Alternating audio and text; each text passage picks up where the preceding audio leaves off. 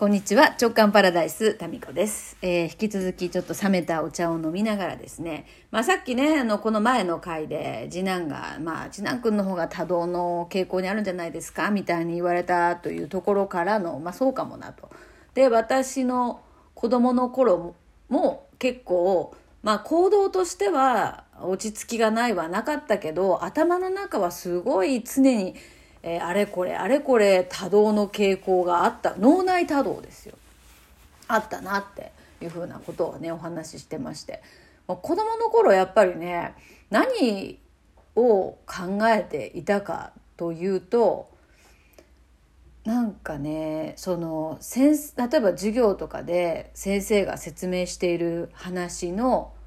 大事な部分ってあるじゃないですか。まあそれはそれなんだけれどもそのどうでもいいことがものすごく気になるんですよ。うん、でその疑問がもうどうどうそそれ疑問についてねこの授業できっと出てくるに違いないとか思うわけですよ最初は。だってそこを絶対疑問じゃんみんなって思うんだけどそれをそれが出てこないんですよねその授業の中で。例えばえっ、とねまあいろいろあるんですけど例えばすごい分かりやすいのがね前も言ったかなあのこれ中学校か小学校の高学年だったか、えー子供が命はどうやって誕生するのかというこう人間のね受精の話が精子と卵子がっていう話が出てきたわけですよ。であのそうやって授業が進んでいくんだけど私がすごい疑問に思ったのはどうして精子が体の中に入るんだろうっていう。それともそこスタート地点のその前はどうなってんのっていうところがすごい疑問だったんですよね。まあでもこれはそうそこ疑問に思った人結構いるかもしれないよね。だけどそこは一番大事なところで一番知りたいところで一番そのななんかえそそもそもスタートってなんでそうなったっていうでもそこはさ説明されないじゃないですか今どうなのかな当時はそこはですねなんかもやっとあやあやふやに曖昧にしておくみたいなそういう流れだったみたいですね。その先生側のマニュアルとしては。うん、そこはだから気になるでしょ？とかこれもちょっと分かりやすい例ですしあとね例えばそう例えばこれもどこかで言ったかな？例えばあの高校時代ですけども古典のこういろんな例えば「源氏物語」とかね古文の時代に出てくるじゃないですか。でまあいろんなこうね男女のドラマが展開されていく中で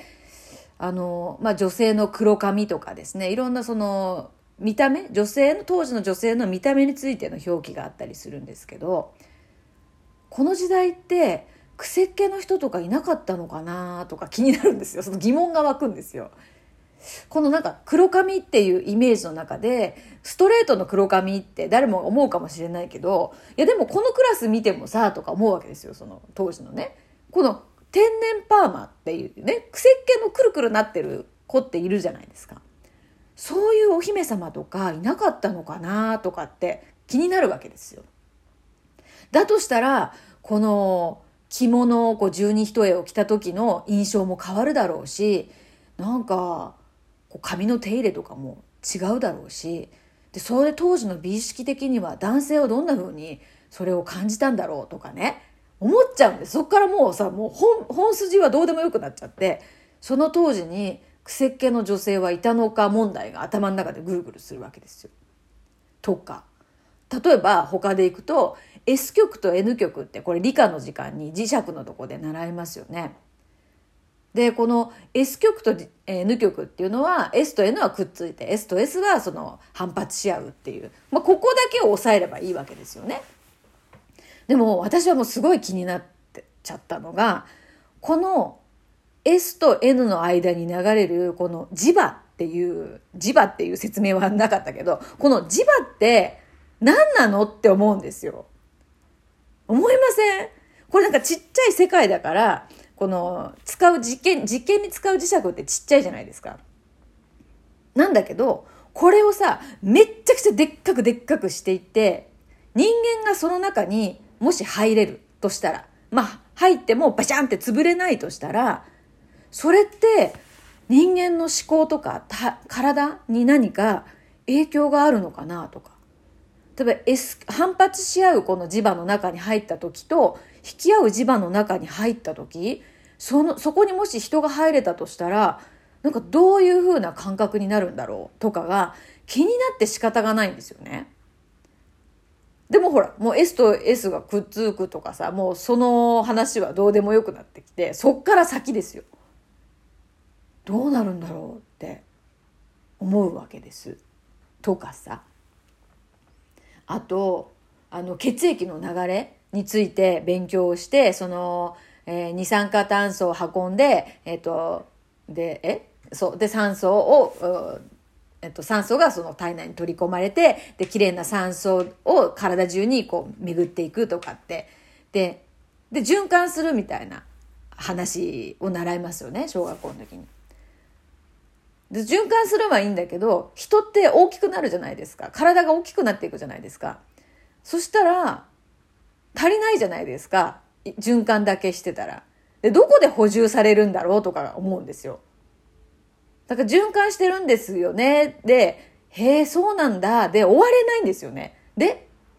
体大きくなっていく分は、どっから来るっていう。で、それって、なんか説明しだすと、もう理科の話だけじゃ終わらなくなって、本編とはどうでもよくなって、本編からずれていく。今やろうとしてることとはずれていくから、まあ、そういうことには触れないんでしょうけど、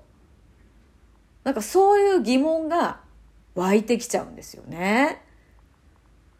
だから頭の中がこう常になんかねその言われたことで納得して終わりにならないんですよね。そっからが忙しい。ね、で、なんかいろんな疑問が湧いてきて試してみたくなる。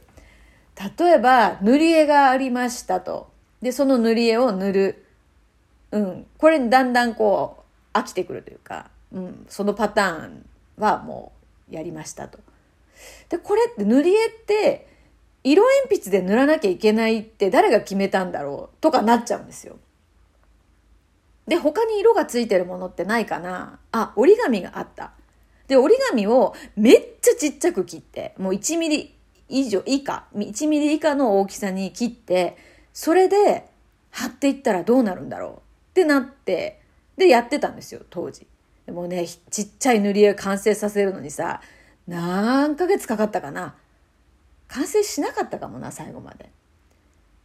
で、あの、また結局これってモザイク画なんですよね。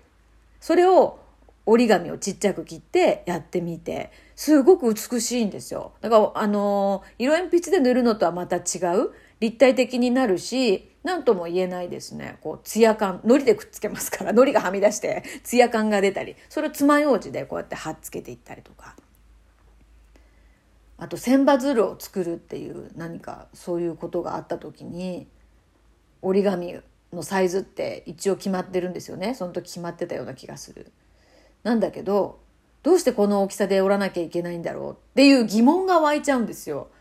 でその4分の1に切って4分の1サイズの千羽鶴を作る。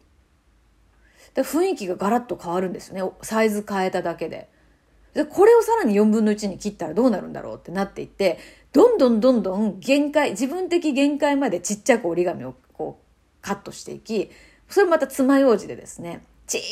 さな鶴を作るんですよ。もうね、出来上がりサイズが5ミリぐらいかな。それを作っていって、で、それで千羽鶴を作ってみたら、すごい可愛い千羽鶴ができるだろうって言って、それも作ってましたね。いや、これ全部千羽は完成しなかったです。っていうのとかって、だんだんね、ずれてくるんですよね。やろうとしてる、その、みんながやろうとしていること。で、これが、まあ、脳内が非常にこう、忙しいというか、なんかどうでもいいことに没入していっちゃうんですよ。でも、学校の中でのこう、勉強とかね、そういうのでは、そこはほら、ね、評価されないし、まあ、怒られはしなかったですね。幸いなことに、母によってそれはね、怒られはしなかったので、まあ、思う存分、授業中とかもですね、ちっちゃいこう折り紙を筆箱に忍ばせて、授業中作ってましたよね。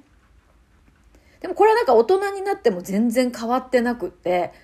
あの、っていうかそれって本当なのかなっていうのは常にある。で、今それがすごくね、え今の興味の対象は、いやみんながその大体の人がなんか年取るとか、年を重ねるっていうことに、すごいこうネガティブなイメージを持っていて、やだね、年取るのはっていうのを、まあ私も時々ね、あの言葉では言いますけど面白がってね。でも本当にはそんな風に思ってなくて。えー、なんかその、年を重ねていくっていうことって本当にその悲観すべきことなんだろうかっていう。まあここが私の一つの今興味の対象で、全然そんなことなくって、50代も人生で一番楽しいわけですよね。今。ですからこういうこう、まあそういうもんだねとかさ、思ってるものに対して非常に疑問が湧いてきたり、っていうかこここうしたらどうなるんだろうとかっていう発想がね、で。これはその番組作りとかをする上で非常にこれはですね、役に立ったんですね。でも、もし私がこういうことが許されないというか、何にもこう、そ、その、なんていうかな、そういうことをやらない方がいい職場、決まったことをちゃんとやる、正確にやってほしいということが求められる職場だとしたら、まあ、これは、これはあだとなるというか、生かされるどころか短所になりますよね。うん、すんごい怒られると思う。まあ、現にね、昔バイトしててちゃんとやんなきゃいけないバイトでは本当にあの怒られて、怒られるというかがっかりされてましたから。怒られない、もうがっかりされてた。